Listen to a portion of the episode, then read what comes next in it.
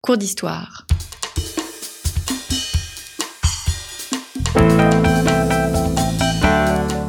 Une émission de la rédaction de Storia Voce.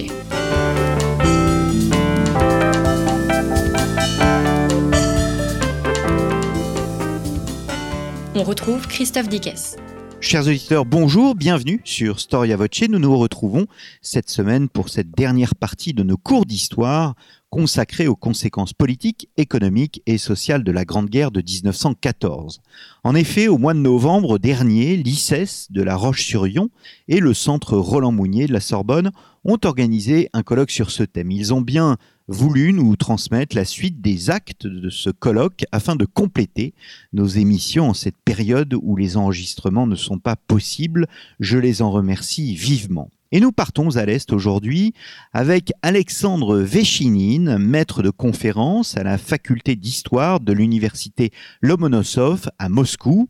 Alexandre Véchinine évoque pour nous la question russe dans le nouveau système de relations internationales apparu après la Première Guerre mondiale. Ensuite, Stéphane Courtois se penche, lui, sur les origines de la Deuxième Guerre mondiale entre Allemagne vaincue, Pologne indépendante et Russie bolchevique. Il me reste à vous rappeler que Storia Voce est une radio associative et que nous ne pouvons continuer à vivre que grâce à votre soutien. Si vous pouvez nous aider, rendez-vous dans notre rubrique Soutenez Storia Voce sur la page d'accueil de notre site internet storiavoce.com. J'espère enfin que dès la semaine prochaine, nous pourrons reprendre notre rythme de deux émissions par semaine. Nous ferons tout pour que cela soit possible. D'ici là, je vous souhaite une très bonne écoute.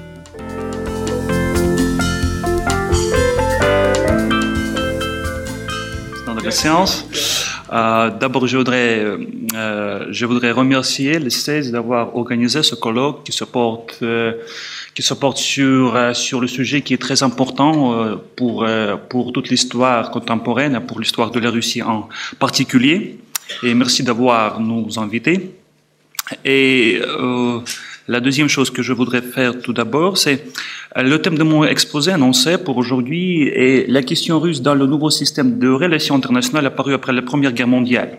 Mais en travaillant sur le texte, j'ai réalisé qu'il ne reflétait exactement euh, tous les problèmes, tous les, tous les problèmes dont je vais parler aujourd'hui. Strictement parlant, ce n'est pas le système de rapport de force créé à Versailles et la place de la Russie dans celui-ci, euh, ce ne euh, pas des discussions sur la Russie euh, pendant la conférence de Paris qui m'intéressent. Euh, je suggère de regarder l'architecture du monde après la Première Guerre mondiale en termes de modèle de domination globale. Euh, qui peut être compris comme une combinaison des pouvoirs militaires, économiques et politiques des, des Occidentaux disponibles pour maintenir la situation internationale formellement, formellement fixée à Paris. Ce que je veux montrer aujourd'hui dans mon exposé, c'est comment les contemporains en Russie en première chef ont vu euh, les rapports entre la Russie et ce nouveau système de domination mondiale. Euh, les historiens et les, euh, contemporains ont beaucoup parlé des défauts du traité de pays de Versailles qui ont, qui ont prédéterminé la déstabilisation future des relations internationales et qui ont euh, euh, et qui ont prédéterminé une nouvelle guerre mondiale même plus terrible que la, que la guerre 14-18. En même temps, comme Adam Tooze l'a bien montré dans sa euh, récente livre, on ne donne que rarement la parole à ceux qui étaient loin de tirer la sonnette d'alarme et dénoncer des terribles prophéties. Euh, je ne cite qu'un nom, en 1928, Winston Churchill, considérait l'ordre mondial établi après 1918 assez durable. D'après Churchill, je cite euh, son livre La crise mondiale, euh, ce système s'appuyait sur deux piliers, les accords de Locarno de 1925 et le traité de Washington de 1922. Euh, il s'agissait, comme l'a écrit Churchill, de double pyramide forte et indestructible qui soutenait le monde et dont le maintien était assuré par les principaux pays du monde ainsi que par leurs flottes et leurs armées. L'Allemagne fut mortellement insultée en 1919, mais le diktat de Versailles céda le pas au dialogue. Les restrictions qui lui ont été imposées à Paris été euh, levée au fur et à mesure. Euh, L'Europe de l'Est restait un espace de certaines turbulences, mais la normalisation des relations avec l'Allemagne et les perspectives de l'intégration européenne créaient les conditions à la stabilisation de la région. Il y avait toujours des problèmes en Asie, et toutefois les accords signés à Washington avec la participation des États-Unis ont laissé espérer qu'un pays durable pourrait y être maintenu par des efforts communs. En fin de compte, le pouvoir combiné que les puissances victorieuses concentraient dans leurs mains et qu'il aurait pu utiliser pour maintenir l'ordre euh, l'ordre mondial créé à Versailles était sans, était sans précédent. L'Amérique a refusé, euh, a, a refusé de ratifier le traité de Versailles, mais il n'a pas pu se retirer complètement de la politique internationale. La Société des Nations jouait son rôle d'instrument de résolution des problèmes d'importance mondiale. Et tout ça donnait de sérieuses raisons de croire que la question russe à laquelle la communauté internationale était confrontée en 1918 aurait également pu régler dans le cadre, aurait pu résoudre dans le cadre du nouveau système du pouvoir mondial. Les débats sur la question russe lors de la conférence de paix de Versailles, de Paris, sont assez bien recherchés en historiographie. On sait que la résolution pacifique du conflit civil sévissant sur un sixième du territoire du monde était l'une des priorités de Wilson, Clemenceau et Lord George. Dès le début, on a décidé de s'appuyer sur le pouvoir militaire, politique et économique combiné des puissances victorieuses. Le problème était qu'il n'y avait pas de consensus sur la façon de l'utiliser. Outre ce qu'on peut appeler les modérés, représentés par Wilson et Lord George, qui préconisait un, euh, compromis avec les bolcheviks. Il y avait des, opposants acharnés de pouvoir de soviet. Le projet de compromis avec Moscou, élaboré lors de mission de Willem Ballet à Moscou en, en février 2000, euh, en, euh, en février 1919 aurait permis à l'Occident d'utiliser son formidable pouvoir politique et économique pour résoudre le problème de la Russie. Cependant, son échec a conduit à l'isolement définitif du pouvoir de Soviet. En même temps, en 1921, la fenêtre d'opportunité s'est rouverte. Les soviétiques ont gagné la guerre civile, euh, sont restés au pouvoir, mais leur position était presque désespérée. Le pays était en ruine et souffrait de la faim. Les résultats du règne bolchevique excitaient le mécontentement général. La révolution mondiale a été renvoyée aux calendes grecques. Pour rectifier la situation, les bolcheviks ont dû faire des compromis avec le capitalisme, tant dans la politique intérieure, en adoptant une nouvelle politique économique, qu'à l'extérieur, en acceptant de nouvelles négociations sur la normalisation des relations avec l'Occident. Dans les capitales occidentales, beaucoup ont regardé la Russie soviétique moins comme une médasse révolutionnaire qu'un État en faillite. Dans cette, situation, la Grande-Bretagne, en la personne de George, a essayé de s'accorder avec Moscou pendant la conférence de Gênes en s'appuyant sur la supériorité politique et économique évidente des puissances occidentales. À la fin de 1921, à Londres lors de son entretien avec Aristide Briand, Lloyd euh, George a euh, exposé son plan. La Russie aurait reconnu ses dettes et aurait donc pu avoir des crédits et des, investissements de l'Occident. Et ainsi, elle euh, aurait revenu au, au capitalisme et aurait été intégrée dans le nouvel ordre, dans le nouvel ordre mondial. On sait que les bolcheviks ont accepté la la proposition de participer à la conférence de Gênes, Lénine l'a traité de façon pragmatique, voire cynique. Je cite, De le début, nous avons déclaré que nous saluions Gênes et y allait. Mais nous y allons comme les marchands, a-t-il déclaré en mars 1922. Le projet Lloyd George n'a pas fait l'objet de discussions sérieuses lors de la, de la euh, conférence de Gênes. Le débat porté sur le montant de la dette russe, sur, les, sur, la, sur l'indemnisation que les soviétiques souhaitaient recevoir pour les pertes causées par l'intervention, c'est tout. Euh, les bolcheviks ont prévu l'intransigeance. Euh, les bolcheviks ont fait preuve d'intransigeance sur les questions importantes de libre-échange entre la Russie soviétique et le monde extérieur et ont insisté sur le maintien de monopole d'État sur le euh, sur le euh, commerce, en gardant l'isolement économique du pays. En même temps, force est de constater que la position de Lénine n'a pas été pleinement partagée par tous les dirigeants, soviétiques de l'époque. La principale contradiction était, en question, était la question du monopole du commerce extérieur. Au printemps 1922, la plupart des membres du comité central du parti bolchevique étaient favorables à son abolition. Kamenev, Zinoviev, Bukharin, commissaire du peuple aux finances, Sokolnikov aussi que Staline lui-même ont estimé que dans une situation de dévastation économique, je cite, l'affaiblissement du monopole devient inévitable. Cette discussion, bien des égards, ne faisait que refléter l'incertitude générale des dirigeants de la Russie soviétique en ce qui concernait euh, leur chance de, stabiliser la situation dans le pays et de rester au pouvoir sans le concours de l'Occident. Il faut dire quelques mots sur l'échange euh, d'opinion entre Tchétchérine et Staline, qui est assez mal connu en mars 1921.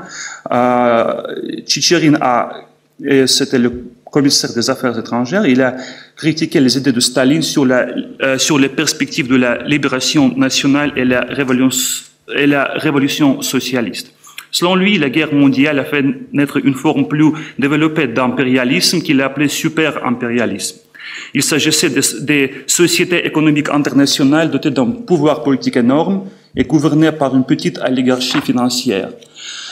Elle absorbait avec, avec succès le potentiel destructeur des mouvements de, de libération sociale et nationale. En fait, Tchétchérine voulait dire que tous les vieux calculs des bolcheviks sur la révolution mondiale qui auraient dû résoudre tous les problèmes du jeune État socialiste pourraient être sans fondement dans l'avenir immédiat. Pour le, euh, pour le, pour le, pour le projet socialiste bolchevique, l'an euh, 1921 est devenu une date charnière. Comme le note un, historien russe, je cite, parmi les oligarques bolcheviques, Lénine a été le plus choqué par ce que s'est passé avec le parti et sa politique cette année. La victoire avait été si, avait été si proche, la transition directe au socialisme avait semblé imminente et soudain l'effondrement complet, le changement de la politique économique, le retour au marché au marché capitaliste. Se rendre aux impérialistes semblait une chose d'autant plus dangereuse qu'elle aurait pu être perçue par beaucoup comme la continuation logique de cette transformation. Et c'est cette menace qui a rendu Lénine inflexible.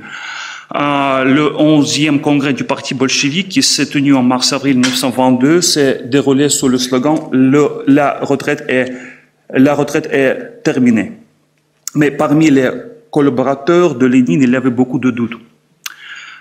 L'échec des négociations à Gênes et la conclusion du traité germano-soviétique à Rapallo sont généralement perçus comme le début d'une nouvelle politique soviétique visant à détruire l'ordre de Versailles. Mais il faut bien prendre en compte le fait que tout d'abord, Moscou et Berlin se sont rapprochés car ils ne pouvaient pas s'entendre avec les puissances occidentales sur les conditions acceptables de leur intégration dans le nouvel ordre national. Euh, L'Union soviétique, qui est née en décembre 1922, ne pouvait ignorer le fait que les perspectives de son développement dépendaient largement des relations qui seraient établies avec le centre mondial de pouvoir. Euh, je cite un historien russe aussi, même le pouvoir de rapprochement avec les parias internationaux, les pays qui ont été vaincus lors de la guerre mondiale, ne pouvaient pas compenser la destruction des liens politiques, économiques, culturels avec la communauté mondiale. Les dernières recherches montrent que les années 1920 fut une période de contact actif entre l'Union soviétique et la communauté internationale représentée principalement par la Société des, Nations. Le père de cette politique de la côté de l'URSS n'était autre que Lénine lui-même. C'est lui qui a euh, qui a, proposé de, soutenir la partie pacifiste de la bourgeoisie mondiale représentée dans la Société des Nations afin d'améliorer la situation du pays et de scinder les pays bourgeois unis contre la Russie. La, participation à la, à la conférence de Gênes, qui euh, a été organisée sous la tutelle de la SDN, est devenue une reconnaissance de facto de l'organisation mondiale par la Russie.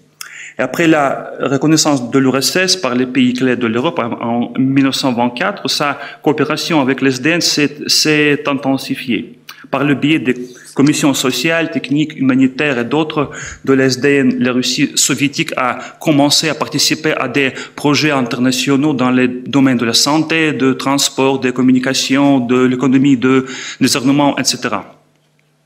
À partir de 1923 et surtout après, et surtout après Locarno, les voix de ceux, de ceux à l'Occident qui proposaient d'admettre l'URSS au sein de l'SDN devenaient de plus en plus forts.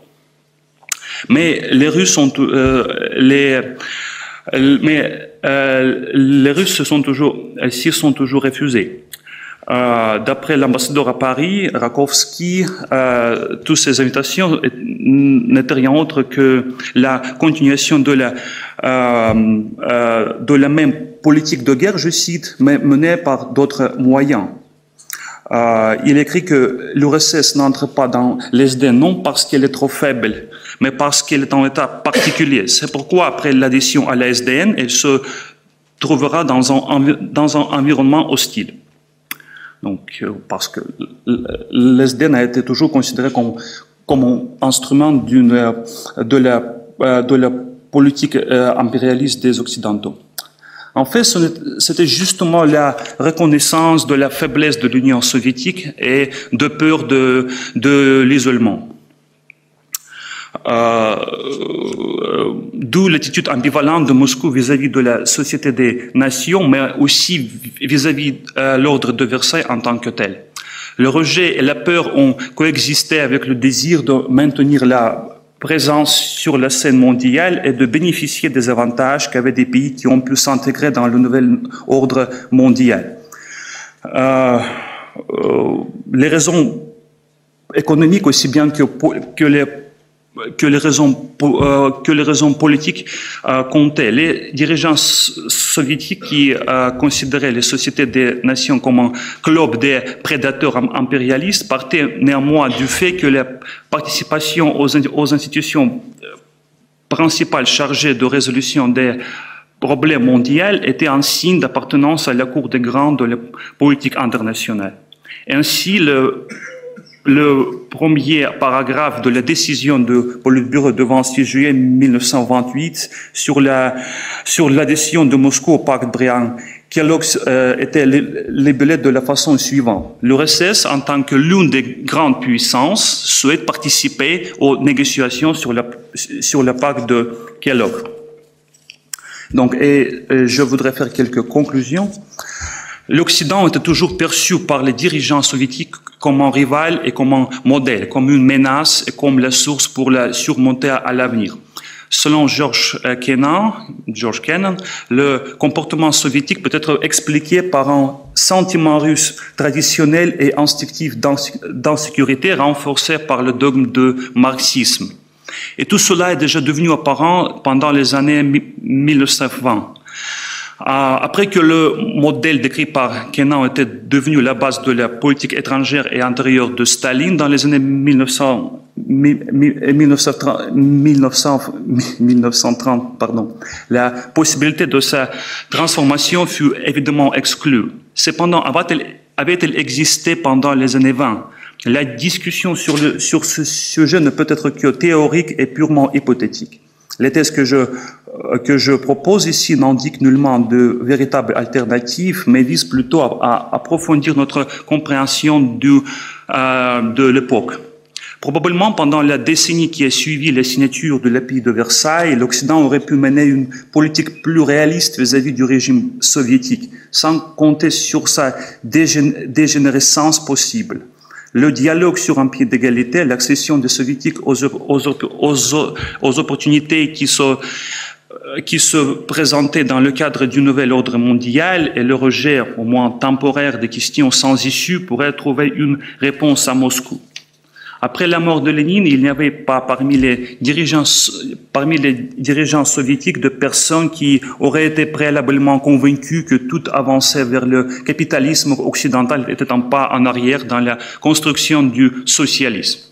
Tchétchérine manquait de points d'appui forts et d'un agenda constructif.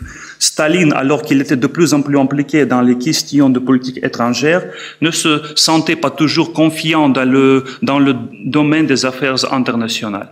En outre, son objectif principal a toujours été attaché à l'intrigue politique intérieure. Bien, bien entendu, il y a de bonnes raisons pour prétendre que la politique étrangère de l'URSS était, était étroitement liée à la lutte pour le pouvoir entre les héritiers de Lénine. Ce qu'on appelle le grand tournant du début des années 1930 était marqué en même temps par l'établissement de la dictature stalinienne et par la formation définitive d'un système sociopolitique fermé, hostile au monde extérieur. Il y a ceux qui affirment que Staline, autant qu'Hitler, était un rebelle contre le pouvoir qui avait écrasé l'Allemagne en 1918 et a revendiqué le contrôle sur le nouvel ordre mondial.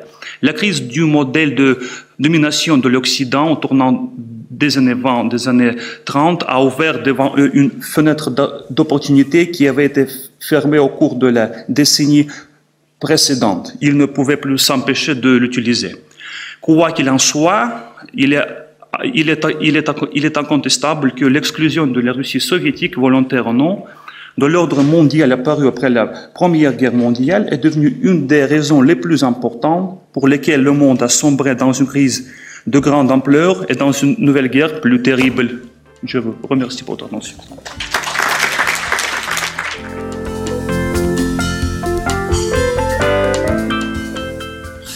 Merci, Monsieur le Président, de me donner la parole. Je dois dire qu'à la dernière seconde, j'ai hésité à intervenir.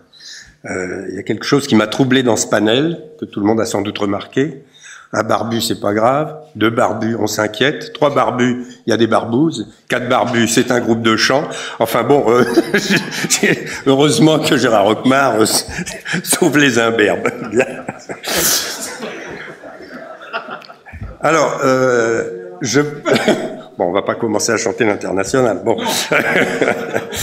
Alors je, remercie le, les organisateurs du colloque de m'avoir euh, euh, préparé une autoroute, puisque Tom Richard a déjà largement présenté la question polonaise et surtout il vous a mis des cartes qui permettent de bien resituer les choses.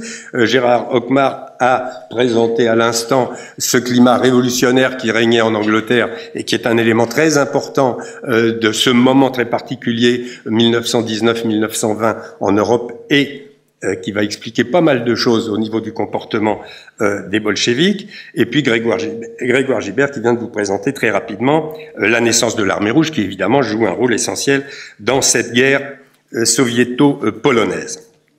Cette guerre soviéto-polonaise de 1920, elle apparaît avec le recul véritablement comme une guerre tout à fait improbable. elle mettait en effet aux prises des forces qui, deux ans auparavant, n'existaient même pas. Hein. Donc le pouvoir bolchevique n'apparaît que le 7 novembre 1917 et au cours de la guerre civile, il demeure euh, très gravement menacé jusqu'à la fin 1919 et la défaite des troupes de blanches de Denikin. Quant à l'armée rouge, elle n'est créée, comme ça vient d'être indiqué, en gros euh, qu'au printemps 1918 et elle ne fut jusqu'à la guerre avec la Pologne qu'une armée de guerre civile. Hein. Quant à la Pologne, elle, elle n'existait même pas deux ans auparavant hein, en tant qu'État, et euh, elle n'apparaît qu'au début de 1919, et son armée n'est constituée qu'à ce moment-là. Hein. Plus invraisemblable encore, les principaux acteurs qui vont être aux prises étaient d'illustres anonymes au 1er janvier 1917. Bon, du côté bolchevique, les principaux acteurs, c'est Lénine, Staline, Dzerzhinsky, Trotsky, Radek, des marginaux politiques qui n'ont pas fait la guerre. Et du côté des militaires, c'est euh, Serge Kamenev, Tukhachevsky, Boudieni, qui n'étaient que des officiers euh, ou des sous-officiers dans l'armée tsariste et d'illustres inconnus. Hein. Donc voilà, du côté polonais, certes, Pilsudski s'était déjà fait remarquer euh, en 1905, mais les généraux Sikorski, Ritzmigli et d'autres étaient relativement parfaitement inconnus. Cette guerre était d'autant plus improbable qu'elle se déroulait dans un très vaste espace qui, depuis le 1er août 1914, avait été complètement déstructuré euh, sur le plan politique, au gré des combats de la Première Guerre mondiale, puis des combats de la guerre civile russe, inaugurée début 1918, et enfin de la défaite et de l'effondrement de l'Allemagne, des Hohenzollern et de l'Autriche-Hongrie des Habsbourg fin 1918, hein, qui euh, euh, qui disparaissent, hein, qui, ils se retirent, et donc on a un immense espace qui est totalement vide de pouvoir structuré. Et cette guerre est encore plus improbable quand on constate que dans ce gigantesque espace, grand comme une fois et demie la France, les forces combattantes en présence étaient extrêmement réduites en comparaison des effectifs qui ont été mobilisés par les différents camps entre 1914 et 1918. Hein. Du côté bolchevique, environ 80 000 fusils et 10 500 sabres, hein, et euh, du côté euh, polonais, environ 58 000 fusils et 7 500 sabres. Bon, quand on les compare aux millions d'hommes qui ont combattu pendant quatre ans euh, sur le front de l'Ouest et sur le front de l'Est, c'est tout à fait ridicule, et surtout si on le rapproche euh, de l'immensité de cet espace. Le pire, c'est que ces troupes combattaient souvent comme du temps de Napoléon, hein, c'est-à-dire à cheval et au sabre, bon, et les soldats marchaient souvent pieds nus. Hein. C'est pourtant cette guerre tout à fait improbable qui, il faut le dire, a décidé en 1920 du sort de l'Europe qui a échappé pour deux décennies à la poussée communiste vers l'Ouest. Et on pourrait à ce propos rappeler la célèbre phrase de Churchill le 20 août 40, que je ne dirai qu'en français parce que mon anglais est épouvantable, jamais tant de gens n'ont dû autant à si peu de personnes. Hein. Or, c'est encore cette guerre, euh, ou plutôt le résultat de cette guerre de 1920, qui a présidé en 1939 au déclenchement de la Deuxième Guerre mondiale, puis à nouveau après 1945 en partie au déclenchement de la guerre froide, et avec des conséquences encore jusqu'à aujourd'hui. Alors rappelons rapidement les faits avant d'analyser la vision parfaitement contradictoire qu'en avaient les protagonistes, puis les conclusions qu'en tira Staline pour les trois décennies suivantes. La Pologne avait été partagée, ça a été rappelé ce matin, trois fois, de 1772 à 1795, entre euh, les empires des Romanov, des Hohenzollern, des Habsbourg. Or, la Première Guerre mondiale a rebattu les cartes. Fin 1918, ces empires se sont effondrés et après l'armistice du 11 novembre, l'armée allemande a été contrainte de se retirer d'Ukraine et des États baltes occupés depuis mars 1918. S'ouvre alors de la mer Baltique au nord à la mer Noire au sud et des Carpates au Dniepr, au fleuve le Dniepr, un immense vide géopolitique dans lequel s'engouffrent trois. Trois prétendants. Alors d'abord, sous l'impulsion de Joseph Pilsudski, les Polonais exigent la renaissance de leur État. Et dès le 26 juin 1919, la conférence de la paix à Paris leur donne satisfaction, contraignant en outre l'Allemagne à leur céder la Poznanie, la Haute-Silésie et un corridor qui donne un accès à la Baltique, mais sépare la Prusse orientale du reste du Reich. De leur côté, les nationalistes ukrainiens, qu'on a tendance à oublier, emmenés par Simon Petliora, créent de vive force une république ukrainienne indépendante en Galicie. Quant à Lénine, troisième, troisième prétendant, euh, il ordonne à l'armée rouge, qui s'est emparée de Vilnius et de Kiev, d'avancer le plus loin possible vers l'ouest et d'y porter la révolution bolchevique, comme Grégoire Gibert l'a rappelé. La situation semble alors extrêmement favorable à cette révolution bolchevique. Le communiste Bela s'est emparé du pouvoir en Hongrie en 1919, même si ensuite il l'a perdu. Une éphémère république soviétique est apparue en Bavière, même si elle est tombée. L'Allemagne, ça a été rappelé, est traversée de mouvements révolutionnaires pendant toutes ces années, 1919-1920, tout comme l'Italie, qui elle-même est extrêmement agitée. Mais surtout, Lénine vient de réaliser son rêve de l'automne 1914, c'est-à-dire la création d'une nouvelle internationale révolutionnaire, la troisième internationale, appelée aussi internationale communiste, appelée aussi Comintern, qui s'est réunie pour la première fois à Moscou en mars 1919 et qui développe une intense propagande pour attirer au communisme les partis socialistes européens. Et euh, cette internationale va profiter de la situation catastrophique laissée par quatre ans de guerre totale en Europe. Tout ça a été évoqué pour l'Allemagne, pour l'Angleterre, pour la France. Elle va profiter de la désintégration politique des empires centraux, qui laisse des vides considérables, et elle va aussi profiter de l'immense prestige du premier parti révolutionnaire à s'être emparé du pouvoir au nom du socialisme et, à s'y être maintenu par la force. Hein, et c'est précisément cet effet de contamination euh, auquel nous assistons, nous avons assisté en Angleterre. Or, dès 1919, euh, des conflits ponctuels vont intervenir entre ces trois protagonistes que je viens de citer. Les bolcheviks concentrent d'abord toutes leurs forces contre les armées blanches pour gagner la guerre civile. Et euh, les Polonais vont en profiter. Euh, en janvier 1920, ils vont pousser vers l'Est, bon, Et puis, bon, dans cet immense espace, ils ne rencontrent pas vraiment d'obstacles et ils vont euh, arriver le 7 mai à Kiev. Hein, ils vont s'emparer de Kiev avec le concours des Ukrainiens de Petlura.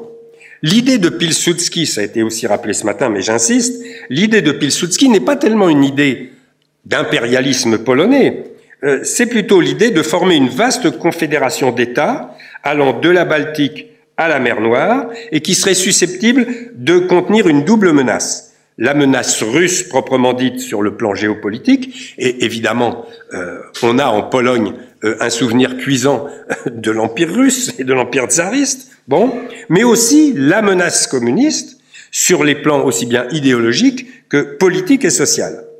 Évidemment, ça ne va pas vous surprendre, Lénine n'en veut pas.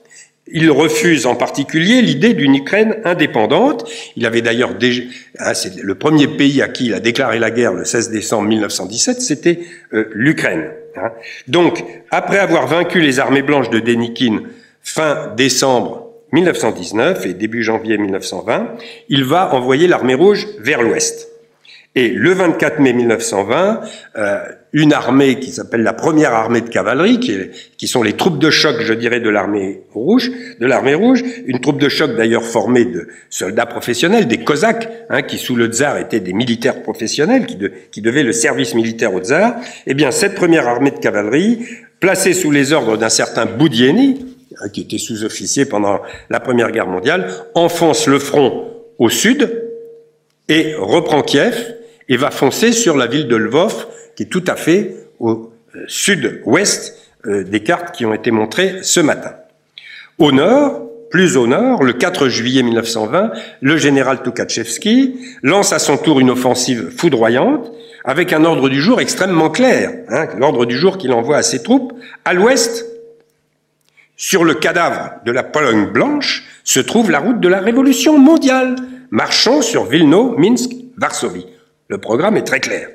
Ces déclarations indiquent assez le caractère idéologique de classe et je dirais presque totalitaire du conflit et la sauvagerie d'une guerre où le parti bolchevique et la Tchéka vont imposer leur méthode de guerre civile. On va faire très peu de prisonniers et surtout les populations civiles vont payer le prix fort, en particulier les communautés juives qui sont extrêmement nombreuses sur ces territoires qui sont les territoires de ce qu'on appelait la zone de résidence où le régime tsariste avait cantonné une grande partie des populations juives. Or, ces populations vont être victimes de violents pogroms qui sont d'ailleurs commis par les trois camps. Hein. les Ukrainiens, bien sûr, les Polonais aussi, et, l'armée rouge de même. Alors, sur le terrain militaire, les armées rouges avancent à toute vitesse, au point que le 28 juillet, Lénine va ordonner la création d'un comité révolutionnaire provisoire polonais chargé de soviétiser les régions conquises. C'est la préfiguration des pouvoirs communistes fantoches euh, que créera Staline en 1940, par exemple dans les États baltes, et puis après en Europe centrale et orientale après 45. Ce comité va s'installer à Bialystok et va proclamer la chose suivante une paix durable n'est possible qu'entre la Russie socialiste et une Pologne socialiste. Ça, c'est important à retenir. Donc, cinq armées soviétiques foncent sur Varsovie.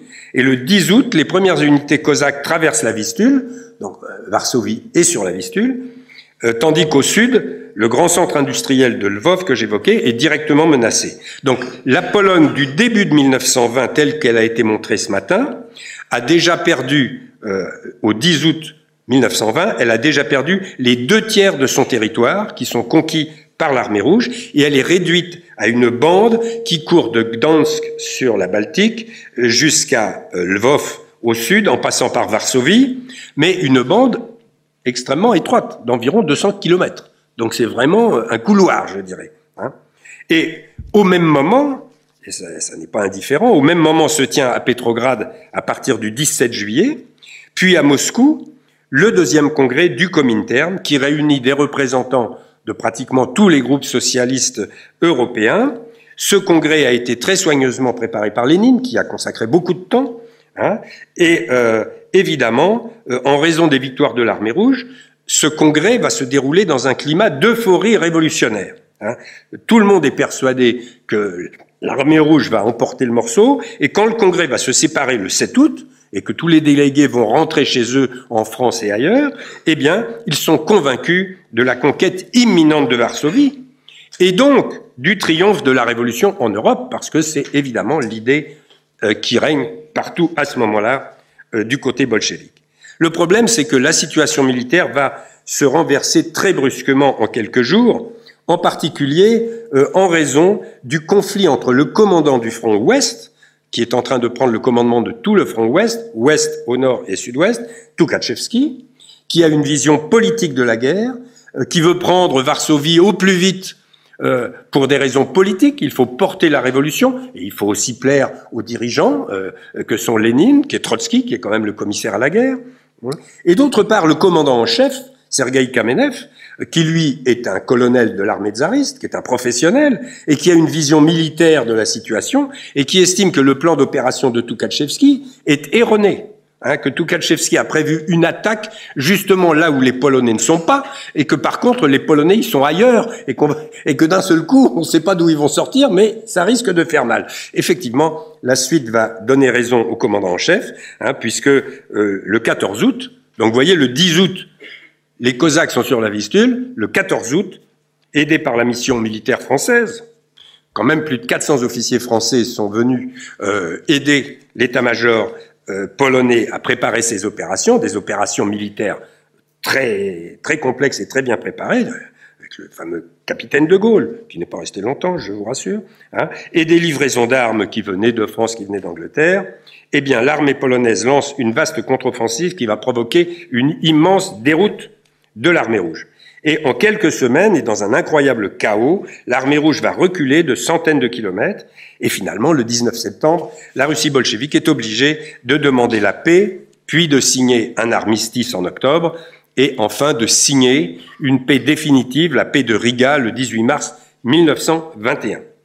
Or, ce qu'il faut rappeler, c'est qu'en juillet 1920, au moment où l'armée rouge était en pleine, en pleine avancée, en pleine offensive, la Grande-Bretagne, très inquiète, euh, Churchill le premier, euh, avait proposé euh, que l'armée rouge, il y a eu des discussions, proposé que l'armée rouge arrête son offensive sur une ligne bien précise, qui était ce qu'on considérait comme la frontière ethnographique de la Pologne, c'est-à-dire la partie d'une Pologne ethniquement homogène, alors que plus à l'est, évidemment, il y avait des quantités de population ukrainienne massivement, mais aussi biélorusse, aussi balte, etc. Hein. Cette ligne c'était été proposée par euh, Lord Curzon, hein, donc on l'a appelée la ligne Curzon, hein, et euh, le problème c'est qu'à ce moment-là, hein, euh, en juillet, Lénine étant persuadé que de toute manière on allait aller jusqu'à Varsovie, il a refusé évidemment d'accepter euh, cette négociation et d'accepter cette ligne sur laquelle arrêter l'offensive de l'armée rouge. Le problème, c'est que maintenant, euh, avec la paix de Riga, eh bien, il est obligé d'accepter une frontière 200, 200 km plus à l'est, hein, et qui offre à la Pologne les grandes villes de Vilnius, on en a parlé ce matin, le problème avec la Lituanie, euh, de Brest-Litovsk et de Lvov. Bon. Donc, cette guerre et la défaite spectaculaire du pouvoir bolchevique appelle quand même quelques réflexions fondamentales. En, premier lieu, il est clair que Lénine était confronté à plusieurs difficultés militaires simultanées. On me le présente tellement vite, je n'ai pas le temps de le lire. C'est bolchevique. Donc Lénine était confronté à plusieurs difficultés militaires simultanées qu'il n'a pas pu résoudre. Il devait combattre sur trois fronts. Au nord, l'Ukraine occidentale au sud de l'Ukraine occidentale, en Crimée et au Caucase du Nord face aux troupes blanches du général Wrangel, sans oublier les innombrables révoltes paysannes qui éclataient un peu partout en raison du pillage des récoltes par le pouvoir bolchevique. Or, l'offensive polonaise a montré que l'armée rouge n'avait pas les capacités militaires de mener ces trois fronts en même temps. Maintenant, deuxième aspect. Lénine était aussi face à une contradiction entre sa politique étatique et sa politique partisane, entre une tactique d'alliance occidentale et une stratégie de subversion de l'Occident. En effet, alors qu'il engageait des négociations euh, commerciales cruciales euh, d'État à État avec l'Angleterre pour essayer de relever la Russie qui était totalement ruinée, et il avait envoyé à Londres un certain Krasine, qui était un de ses hommes les plus proches, Au même moment, il poussait à fond l'expansionnisme communiste et y compris la subversion en Angleterre en envoyant un autre individu, Lev Kamenev, qui était un autre de ses bras droits, et en disant à Kamenev, il faut tout faire péter, allez-y, faites de la propagande à fond, etc. Bien. Hein. Donc euh, là, c'était vraiment très, très, très bizarre, hein. et évidemment en rejetant euh, la proposition de Lord Curzon. En réalité, Lénine a perdu sur les deux tableaux. Troisième point, l'Ukraine est apparue dès ce moment comme un enjeu crucial pour le pouvoir bolchevique. Dès le 3 décembre 1919, d'ailleurs, Lénine s'inquiétait de l'alliance du parti bolchevique avec les socialistes révolutionnaires de gauche ukrainiens, donc d'autres révolutionnaires non bolcheviques. Voilà ce que disait Lénine. Ces, ces, socialistes révolutionnaires de gauche ukrainiens, ils parlent beaucoup de la question nationale, mais ils ne parlent pas de l'esprit partisan. Politique prolétarienne communiste, principe de la dictature du prolétariat. Hein, donc, donc voilà, je, ne vais pas y aller à l'âche, ça c'est un outil russe, je ne vais pas y aller à la tronçonneuse, c'est un outil nord-américain que je pratique allègrement l'été, je vais y aller au sabre, hein, bon, guerre napoléonienne oblige. Donc, euh, le sabre de deux minutes. bon, ce qui est intéressant de voir, c'est que euh, euh, Lénine prend en compte la question nationale, mais il dit la question nationale par rapport à nos principes, c'est presque rien, c'est sans intérêt. Hein, voilà, par exemple, hein, pour un internationaliste, la question des frontières est une question de second, sinon de dixième ordre. Donc c'est très clair, on n'est pas du tout dans une guerre territoriale, hein, on est dans une guerre révolutionnaire. il évoque l'idée que, bien sûr, on pourrait avoir, pourquoi pas, une Ukraine séparée. Simplement, quand il dit ça, il ne pense pas du tout à une Ukraine indépendante dirigée par des nationalistes ukrainiens. Il pense à une Ukraine socialiste, bien sûr. Hein. Le plus intéressant, je crois, dans cette affaire, c'est sans doute l'opposition frontale des ressorts de la guerre entre Polonais et Bolcheviques. Pour Pilsudski, la guerre, c'est clairement une guerre nationale qui est destinée à refonder un État polonais indépendant et éventuellement une confédération euh, de, de, ce centre de l'Europe euh, de, la Baltique à la mer Noire. Pour Lénine, euh, c'est pas du tout ça. La guerre est une guerre de classe, ça a été dit, qui ne concerne pas seulement la Russie, mais au minimum l'Europe. C'est ce dont témoigne. Alors là, on a ça, c'est formidable. On a un grand témoin de cette affaire qui est un Français, euh, Marcel Cachin. Marcel Cachin était à Moscou pour le deuxième congrès de l'international communiste. Il a eu énormément de rencontres et Marcel Cachin, ne l'oublions pas, était un vieux politicien déjà à ce moment-là. Hein. Euh, il, il, était euh, un des principaux leaders du Parti socialiste français.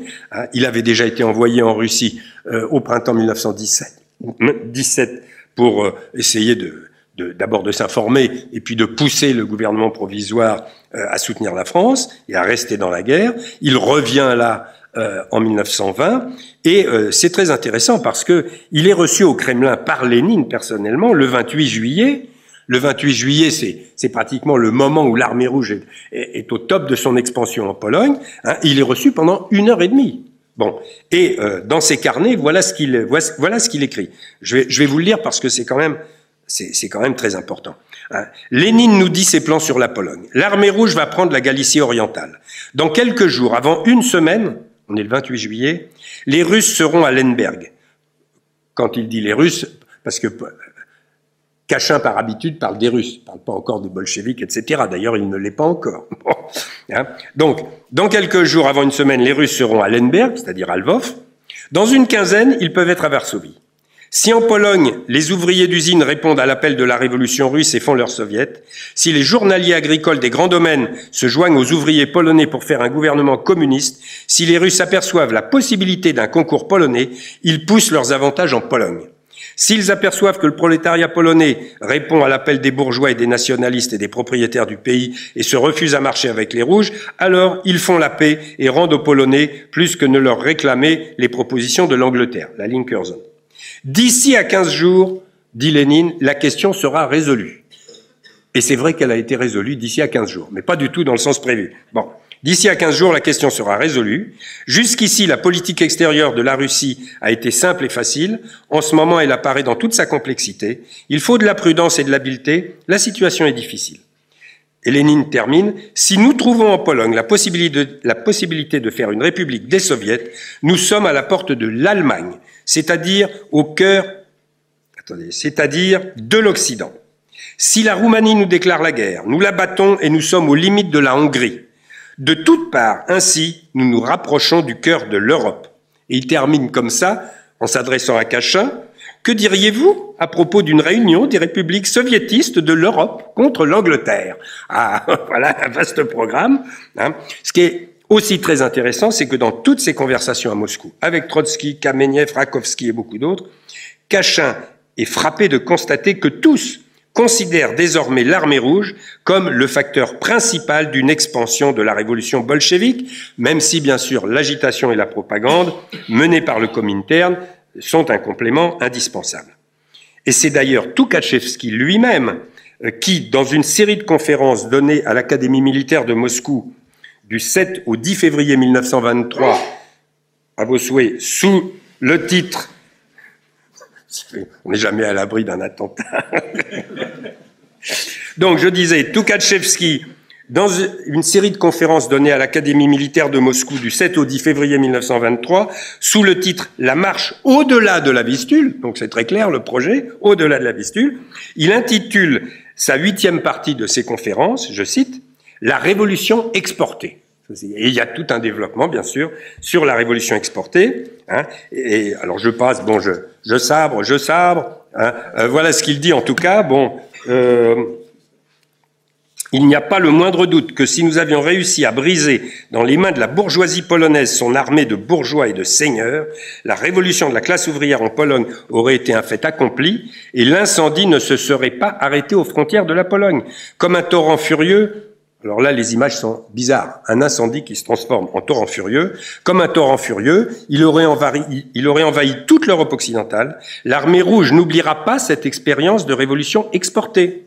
Et si jamais la bourgeoisie européenne convie à de nouveaux combats, l'armée rouge réussira à l'écraser, à appuyer et propager la révolution en Europe. Donc, je crois que c'est extrêmement clair.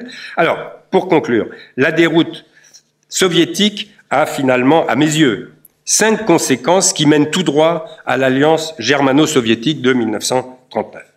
Elle provoque d'abord des tensions extrêmes entre les vaincus bolcheviques à la recherche de responsabilité. Tukhachevsky et Trotsky reprochent à Staline, qui était le patron du front, le patron politique et du front sud, sa désobéissance aux ordres, ce qui peut d'ailleurs tout à fait se discuter. Et ils vont le payer évidemment de leur vie, en 37 pour Tukhachevsky et en 40 pour Trotsky. Hein, avec à la clé l'extermination de, de, tous leurs partisans. Staline tire ensuite des leçons politiques de cette affaire.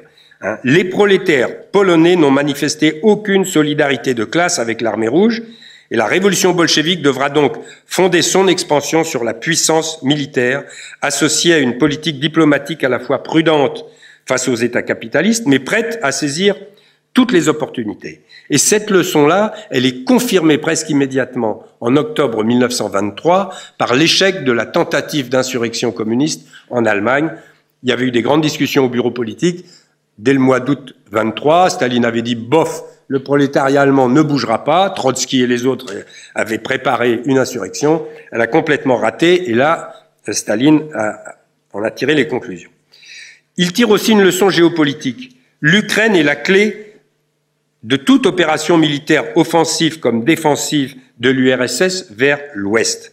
Or, la guerre avec la Pologne a montré que le principe national l'avait emporté sur le principe de classe. Il est donc impératif de détruire les bases du nationalisme ukrainien, aussi bien sa paysannerie, qui sera détruite par la fameuse famine organisée en 32-33, que ses élites intellectuelles, y compris communistes, qui seront exterminées entre 1933 et 1939, mais il faudra aussi occuper et soviétiser l'Ukraine occidentale, qui pour l'instant est intégrée à la Pologne par la paix de Riga. C'est donc cet immense espace que Staline voudra réoccuper à l'été 1939, et évidemment, on imagine sans difficulté avec quelle jubilation il va s'en tirer un coup de fusil de septembre 39 à juin 40, réoccuper cet immense espace qu'il avait laissé, que les bolcheviks avaient laissé échapper en 1920. Alors Staline, chez qui la vengeance est une seconde nature, évidemment ne pardonne pas aux Polonais l'humiliation qu'ils lui ont fait subir, il leur, fera payer en 1939, à la fois par la destruction de leur État.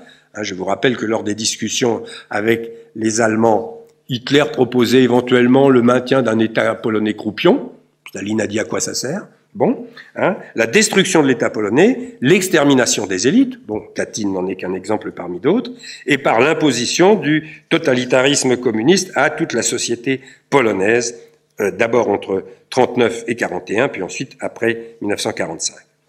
Enfin, euh, euh, signaler chez Staline une vieille méfiance paranoïaque à l'égard de l'Angleterre et accessoirement de la France, hein, qui date de 1920, qui a été réactivée évidemment en 1938 par les accords de Munich, Hein, mais cette réactivation de cette haine de l'Angleterre l'a incité à s'allier à Hitler et à favoriser évidemment le déclenchement de la Deuxième Guerre mondiale. Ce qui est fascinant, c'est qu'au moment du déclenchement de la Deuxième Guerre mondiale, Staline est pratiquement le seul survivant de toute cette histoire. Bon, Lénine est mort, Trotsky est mort, enfin, où il va mourir, mais c'est programmé. Euh, Tukhachevski est mort, Zerginski est mort, Radek a été fusillé depuis longtemps. Euh, du côté polonais, Pilsudski est mort. Du côté anglais, euh, euh, Lloyd George est mort. Il ne reste plus quand même que Churchill. Hein que Churchill, qui était déjà là en 1920. Euh, comme, euh, comme euh, ministre de la guerre. Donc c'est tout à fait fascinant de voir que 20 ans plus tard, ces deux hommes vont se retrouver face à face. Bon, mais ça c'est l'objet d'un autre colloque. Je vous remercie.